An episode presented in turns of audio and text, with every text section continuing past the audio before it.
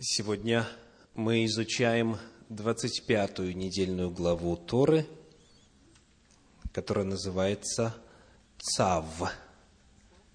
Цав. И для исследования я предлагаю вам сегодня восьмую недельную, восьмую главу из книги Левит, книги Вайкра – в этой восьмой главе описывается посвящение коэнов, священников на служение. Мы изучим главные этапы посвящения и посмотрим, какой смысл эти действия могут иметь для каждого из нас. Итак, Левит, 8 глава, Читаем стихи 5 и 6. «И сказал Моисей к обществу, вот что повелел Господь сделать. И привел Моисей Аарона и сынов его, и омыл их водою. Первое действие в посвящении коэнов на служение – это омовение. Когда в русском переводе звучит слово «омовение», его можно понимать по-разному, что касается способа омовения. Омыться можно в душе, омыться можно у раковины, омыться можно, погружая тело частями, омыться можно, погружая тело целиком и так далее. Комментарий Санчина – дает нам следующую информацию о том, как это должно было происходить. В книге Сифра сказано, что перед началом служения Когены должны были окунуться в воды Микве. То есть, вот эта фраза «омыть их водою» означает и понимается в иудаизме как полное погружение в воду. Они должны были скрыться под водой. Это первый элемент посвящения служителей для храма. И вот мы задаем вопрос, чему это может соответствовать в современном мире и применительно к вам, первом послании апостола Петра, во второй главе, в девятом стихе сказано, 1 Петра 2,9. «Но вы род избранный, царственное священство, народ святой, люди, взятые в удел, дабы возвещать совершенство призвавшего вас из тьмы в чудный свой свет». Петр обращается ко всем верующим и говорит, вы есть священство. И потому появляется вопрос, есть ли в опыте верующего нечто, что соответствовало бы водам микве? Конечно, конечно. В книге «Послание евреям» в 10 главе 22 стих говорит, Евреям 10, 22, да приступаем с искренним сердцем, с полною верою, краплением очистив сердца от порочной совести и омыв тело водою чистою. Вот это омовение тела, оно соответствует тому, что Всевышний повелел делать во время освящения и посвящения Когенов на служение – книге «Деяния апостолов» в 22 главе 16 стих говорит. Деяние 22, 16. «Итак, что ты медлишь? Встань, крестись» в оригинале «соверши полное погружение в воду» и «омой грехи твои», призвав имя Господа Иисуса. То есть, крещение названо как омовение – то есть речь идет об одном и том же действии. Это полное погружение в воду. то, что стало называться крещением в русском языке, на самом деле является переводом греческого слова «баптизо», что означает «полное погружение», когда мы обращаемся к оригиналу апостольских писаний. Используется тот же самый язык. Итак, первое, что делали со священниками, это полное погружение в воду. И это же осуществляется в опыте верующего, когда он идет к Богу. Что было дальше? Возвращаемся к восьмой главе книги Левит. Прочитаем стих седьмой. Левит, восьмая глава, седьмой стих. «И возложил на него хитон, и опоясал его поясом, и надел на него верхнюю ризу, и возложил на него ефод, и опоясал его поясом ефода, и прикрепил им ефод на нем. Происходит, во-вторых, облачение. Этих служителей одевают, одевают в одежду. Она описана также в 16 главе книги Левит в 4 стихе. Левит 16.4. «Священный льняной хитон должен надевать он. Нижнее платье льняное да будет на теле его, и льняным поясом пусть опоясывается, и льняной кидар надевает. Это священные одежды. И пусть омывает он тело свое водою, то есть погружается, и надевает их». Итак, после погружения – идет облачение в одежду. И вот этот вот хитон и иные детали одежды, он был изготовлен из чего, запомнили? Из льна, из льна. В 39 главе книги «Исход» в стихах 27 и 28 эти одежды описываются так. Исход, 39 глава, стихи 27 и 28 и сделали для Аарона и для сыновей его хитоны из весона, тканые, и кидар из весона, и головные повязки из весона, и нижнее льняное платье из крученого весона. То есть мы узнаем, что лен, который использовался для того, чтобы изготовить эти одежды, был особого вида, особой выделки. Он называется как? Весон. Это льняная ткань, которая приготовлена так, что она очень легкая, очень тонкая. Это ткань особая. И цветом она какая? Белая. Льняная ткань по природе, ее естественный цвет белый.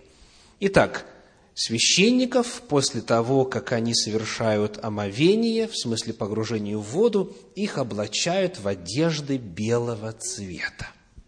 И в этом, уже в самом Танахе, есть большой символизм. Мы с вами несколько недель назад исследовали этот символизм, что означают белые одежды. Давайте напомним один отрывочек. Книга пророка Захарии, 3 глава, первые пять стихов. Захарии, 3 глава, первые пять стихов. «И показал он мне Иисуса, великого Иерея, стоящего перед ангелом Господним, и сатану, стоящего по правую руку его, чтобы противодействовать ему. И сказал Господь сатане, Господь да запретит тебе, сатана, да запретит тебе Господь, избравший Иерусалим, не головня ли он, исторгнутая из огня? И Иисус же одет был в запятнанные одежды и стоял перед ангелом, который отвечал и сказал стоявшим перед ним так, «Снимите с него запятнанные одежды», а ему самому сказал, «Смотри, я снял с тебя вину твою и облекаю тебя в одежды торжественные. И сказал, возложите на голову его чистый кидар, и возложили чистый кидар на голову его, и облекли его в одежду. Ангел же Господень стоял. Описывается кто? Священник, первосвященник, великий иерей. иерей да? Это главный старший священник, и перед нами элементы одежды. Он поначалу в одежде грязной, запачканной, и это объясняется как в этом отрывке? Это вина. я снял с тебя вину, когда снял с него грязные одежды и одел его в чистые, торжественные, светлые одежды. Это объясняется так, что я снял с тебя вину, и вот ты теперь чист от греха. Потому вот эти белые одежды, в которые священники облачались сразу после полного погружения в воду, они символизировали что? Святость, чистоту. Это новый статус, это новое положение, это чистота, это праведность. Чему это может соответствовать в опыте верующего сегодня? Посмотрим на книгу Откровения, седьмую главу, стихи с 13 по 15. Откровение, глава 7, стихи с 13 по 15. «И, начав речь, один из старцев спросил меня, «Сии, облеченные в белые одежды, кто и откуда пришли?» Я сказал ему, «Ты знаешь, господин». И сказал он мне, «Это те, которые пришли от великой скорби, они омыли одежды свои и убелили одежды свои кровью Агнца. За это они пребывают ныне перед престолом Бога и служат Ему день и ночь в храме Его, и сидящий на престоле будет обитать в них. Мы находим, что спасенные, искупленные описываются языком священников. У них белые одежды, и они служат в храме. Они одежды свои убелили и очистили, точно так же, как в третьей главе книги пророка Захарии. Потому мы находим, что в результате вот этого погружения, которое в синодальном переводе в апостольских писаниях называется крещение, происходит облачение человека в новый статус. Безгрешный, праведный, в новой чистой одежде. Идем дальше. Что происходит в посвящении священников в следующую очередь? Книга Левит, 8 глава, 12 стих. Левит 8, 12 и возлил елей помазания на голову Аарона и помазал его, чтобы осветить его. Восьмая глава, 12 стих. Итак, следующий, третий шаг – это помазание елеем. Возлил елей на голову. И мы должны попытаться осмыслить значение этого действия. Как в самом Танахе описывается символизма, символизма Елея. Обратимся вновь к книге пророка Захарии, к 4 главе, первые шесть стихов. Книга пророка Захарии, 4 глава, первые шесть стихов. «И возвратился тот ангел, который говорил со мною, и пробудил меня, как пробуждают человека от сна его. И сказал он мне, что ты видишь? И отвечал я, вижу вот светильник весь из золота, и чашечка для елея наверху его, и семь лампад на нем, и по семи трубочек у лампад, которые наверху его, и две маслины на нем, одна с правой стороны чашечки, другая с левой стороны ее. И отвечал я и сказал ангелу, говорившему со мной, что это, господин мой? И ангел, говоривший со мной, отвечал и сказал мне, ты не знаешь, что это? И сказал я, не знаю, господин мой. Тогда отвечал он и сказал мне так, это слово Господа к Зарававелю, выражающее или означающее двоеточие. Что написано дальше? Не воинством и не силою, но духом моим, говорит Господь Саваоф. Захария видит минору, видит семисвешник во святилище – минора горит в результате елея. И этот образ ангел объясняет и говорит, это Слово Божье, означающее, что речь идет о Духе Святом, о Духе Божьем. Потому елей в Священном Писании – это на самом деле символ Святого Духа, символ Духа Господня, Духа Божьего. И вот Коэнов, священников, при посвящении помазывают. Соответственно, что делают?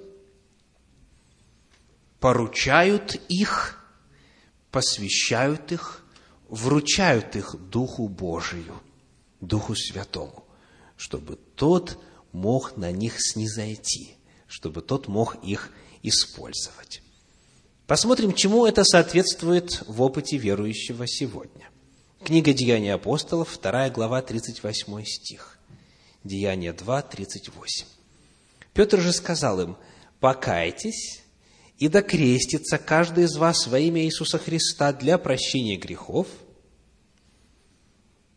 и получите дар Святого Духа». То есть в опыте верующего после крещения, после облачение в белые одежды, когда праведность обретается, все грехи прощаются. Следующий, третий этап – это получение Святого Духа. И вот это описывается в апостольских посланиях так. Первое послание Иоанна, вторая глава, 27 стих. 1 Иоанна 2, 27. «Впрочем, помазание, которое вы получили от Него, в вас пребывает, и вы не имеете нужды, чтобы кто учил вас. Но как самое сие помазание учит вас всему, и оно истинно и не ложно, то, чему оно научило вас, в том пребывайте. Итак, что есть у верующего? Помазание. У верующего есть помазание, и оно его учит. Это же во втором послании к Коринфянам, в первой главе, в стихах 21 и 22 описывается так. 2 Коринфянам 1 глава, стихи 21 и 22. «Утверждающий же нас с вами во Христе и помазавший нас есть Бог, который и запечатлел нас и дал залог Духа в сердца наши. Помазываемся мы Духом. Помазание есть обретение Духа Святого – в данном случае, как сказано было в книге Деяния апостолов, во второй главе, в 38 стихе, получите дар Святого Духа. И вот, давайте вспомним, что мы с вами изучаем. Процесс посвящения священников для чего? Для служения. Для служения мы находим таким образом, что в жизни верующего, после того, как он похоронил грехи свои в воде, обрел праведность этим самым действием, наступает момент, когда Дух Святой дает ему дар. Для чего? Для служения. Вот это чрезвычайно важно не для самопревозношения, чтобы можно было показать, продемонстрировать, какой у меня интересный дар, не для самоутверждения, не для каких-то иных эгоцентричных целей. Дух Святой дает дары для служения именно. То есть, когда человек присоединяется к Господу, он присоединяется не только для своего личного спасения, хотя это, конечно же, важно. Он, присоединяясь к Господу, присоединяется для того, чтобы Богу служить. Не только Богу, но и людям вокруг Него. И вот эту часть посвящения очень важно отметить. Вот как это описывается в первом послании Коринфянам в 12 главе, в стихах 4 по 11. 1 Коринфянам, 12 глава, стихи с 4 по 11. «Дары различны, но Дух один и тот же. И служения различны, а Господь один и тот же.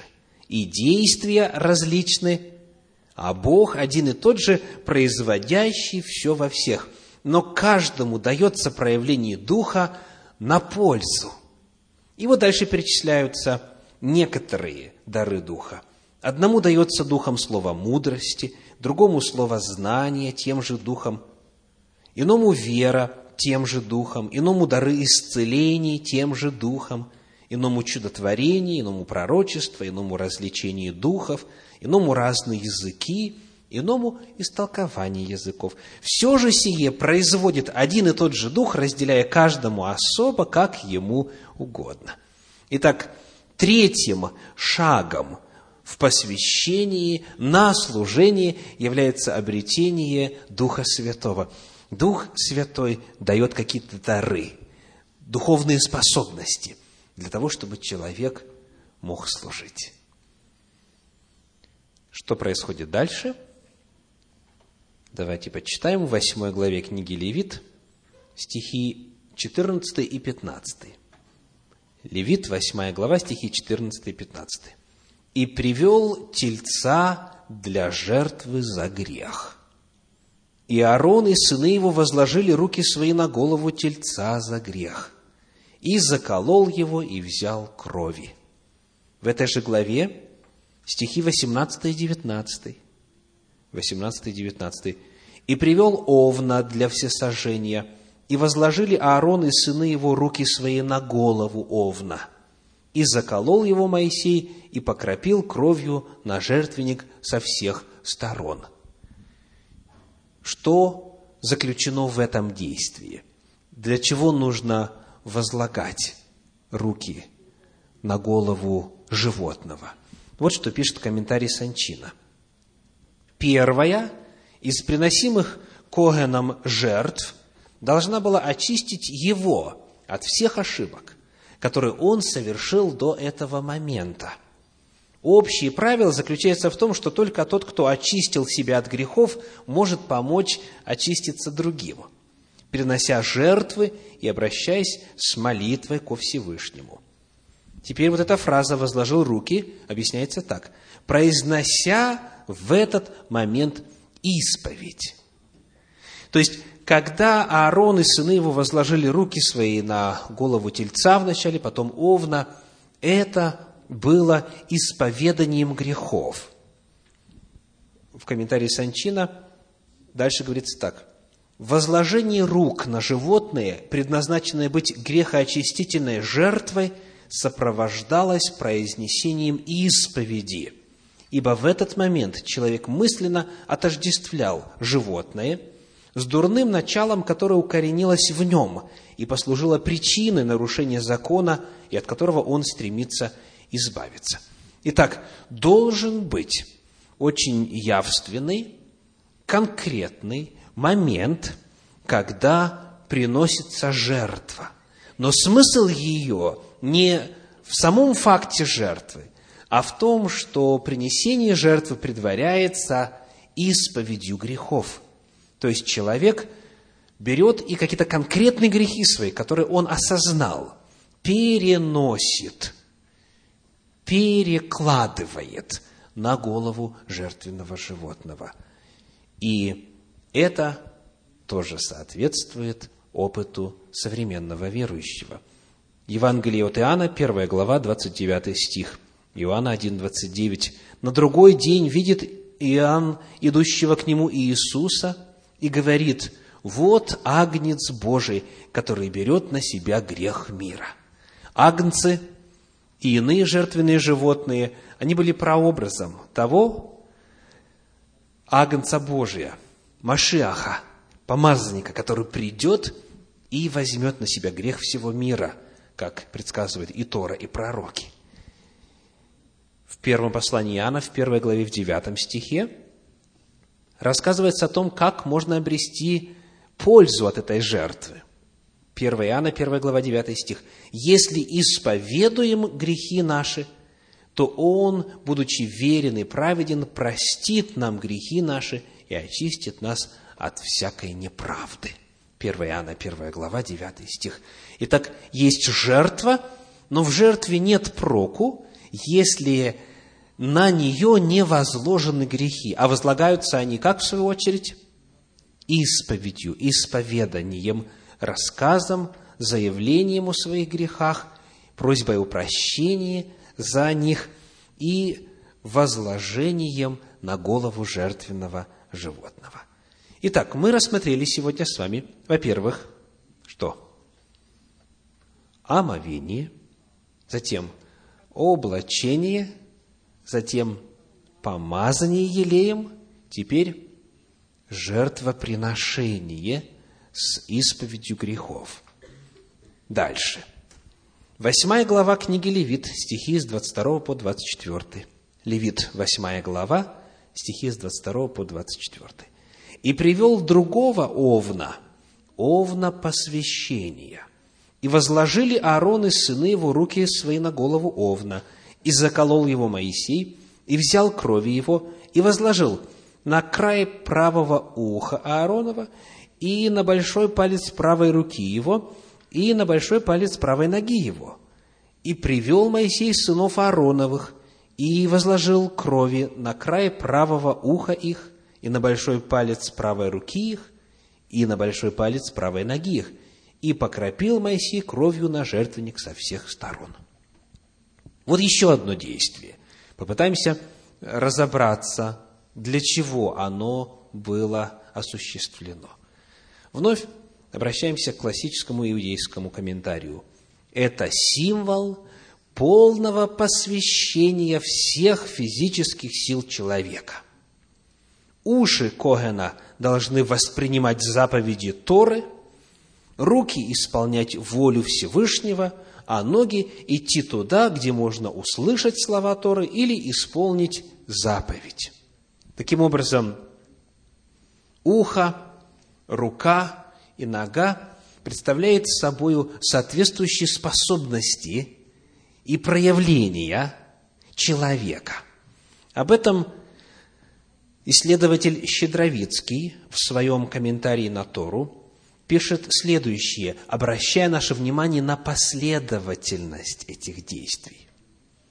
Желая исполнять волю Божью, человек должен прежде всего услышать, то есть уразуметь ее и проникнуться верой к услышанному.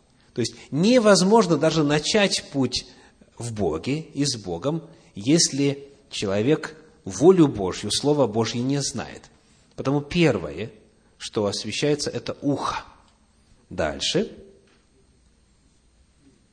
Поэтому, Четровицкий пишет, Сначала кровь овна возлагается на край правого уха Аарона. Очищенный от грехов обретает духовное разумение и слышит голос Божий. После этого кровью овна очищаются дела, правая рука, и пути, правая нога. То есть, рука – это символ именно дел, поступков, а вот нога – это путь – Путь – это образ жизни. Это не отдельные какие-то поступки или дела, а именно направление, в котором человек движется. Это то, куда он идет. И потому речь здесь идет, следовательно, как дальше пишет Щедровицкий, происходит освещение не только восприятия, но и деяний, и жизненных путей. Посмотрим, как это описывается в послании к евреям в 9 главе. Евреям 9 глава, стихи 13 и 14. «Ибо если кровь тельцов и козлов и пепел телицы через окропление освещает оскверненных, дабы чисто было тело, то кольми паче кровь Христа, который Духом Святым принес себя непорочного Богу, очистит совесть нашу от мертвых дел для служения Богу живому и истинному. Обратите внимание на то, что очищение кровью подобно тому, что очищалось кровью козлов, тельцов и так далее, делается с целью служить. Еще раз читаю – то кольми паче кровь Христа, который Духом Святым принес себя непорочного Богу, очистит совесть нашу от мертвых дел для служения Богу. живому и истинному. Вновь, это послание евреям, 9 глава, стихи 13-14, вновь подчеркивается мысль, что вот это посвящение человека, это очищение человека, оно происходит для служения. Итак, перед нами уже процесс освящения. Уже теперь человек, вступая в новый статус, он заботится вот об этих трех вопросах. Слышать волю Божью, знать, познавать ее, изучать, углубляться, жизнь свою, поступки свои, приводить в соответствие с нею и следить за ногой своей, то есть в целом за целями своими. Чего он на земле здесь делает? Для чего живет? Это очень важно. Не просто вот день ото дня с работы домой, с дома на работу, за детьми, за мужем, за женой, следить и ухаживать, и прочее, прочее, и, и потом опять то же самое, и так вот все дни в году. Должна быть очень четкая определенная цель. Человек должен четко представлять, нога моя – помазана ли кровью или нет. То есть, каковы мои приоритеты, куда я иду, как, каков вектор моей жизни. Это было пятое по счету. Дальше шестое. Восьмая глава книги Левит, 30 стих. Левит, восьмая глава, 30 стих. «И взял Моисей елея помазания и крови, которая на жертвеннике, и окропил Аарона и одежды его, и сынов его, и одежды сынов его с ним, и так осветил Аарона и одежды его, и сынов его, и одежды сынов его с ним. Это уже завершение обряда посвящения. 30 стих, в самом конце главы. И, и кровь уже, и елей уже использовался в посвящении. Правда? Но теперь вновь и елей, и кровь используются, и вновь они должны попасть на Аарона и его сыновей. Задается вопрос, для чего? В чем смысл? И я цитирую вновь из комментария Щедровицкого. «Очищение кровью, как и помазание елеем, совершается неоднократно – в завершении посвятительной церемонии Аарон и его дети вновь соприкасаются с кровью и елеем, теперь уже через окропление. На чем же, но зачем же крапление совершается вновь? Не указывает ли это на необходимость постоянного освящения нашего внутреннего мира жертвенной кровью Христа и Святым Духом? в то время как однократность освящения говорила бы о достаточности одного только первоначального очищения. Повторюсь, уже и кровью, и елеем они очищены. Но это вновь повторяется в конце процедуры освящения. И далее Щедровицкий приводит стих из книги Откровения 12 главы.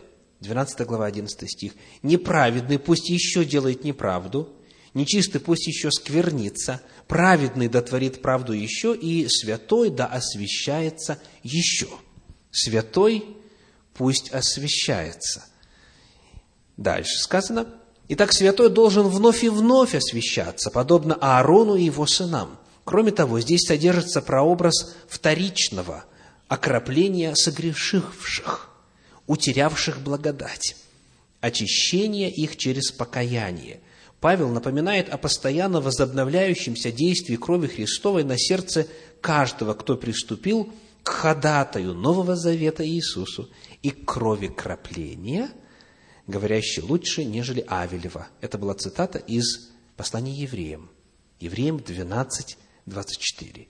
Евреям 12, 24. То есть, есть изначальное омытие, освобождение, а потом крапление, которое преследует цель все большего и более полного очищения.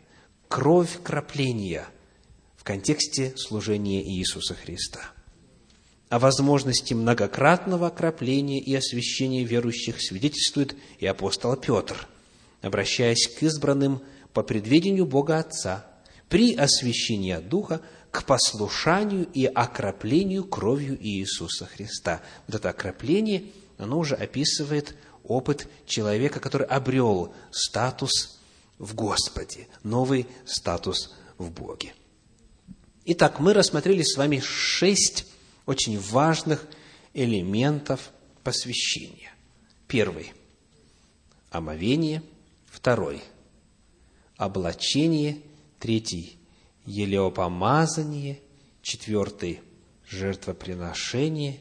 Пятый – размещение крови на ухо, руку и ногу. То есть, это посвящение человека – и его освящение. И шестой – это окропление кровью и елеем, смешанными вместе. И это указывает на то, что процесс очищения человека продолжается даже и после того, как он уже официально вступил в завет со Всевышним. Ну и вот теперь напоследок два очень важных момента касательно природы всего того, что происходило во время посвящения. Это как бы некоторые параметры, которые лежат в основе и сопровождают всю процедуру. Первое. Левит 8 глава, первые четыре стиха. Левит 8 глава, первые четыре стиха.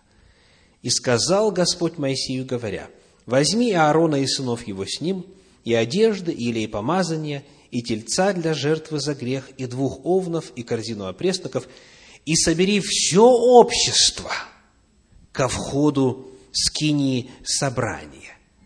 Моисей сделал так, как повелел ему Господь, и собралось общество ко входу скинии собрания.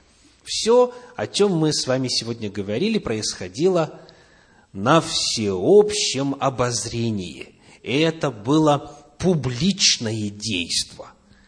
Омовение и все прочее, все, что происходило, все это происходило на глазах у общества, у всего общества.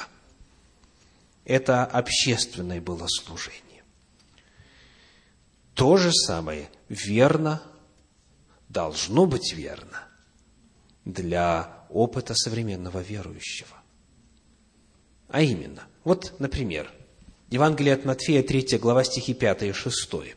Матфея 3 глава, стихи 5 и 6. «Тогда Иерусалим и вся Иудея и вся окрестность Иорданская выходили к Нему и крестились от Него в Иордане, исповедуя грехи свои».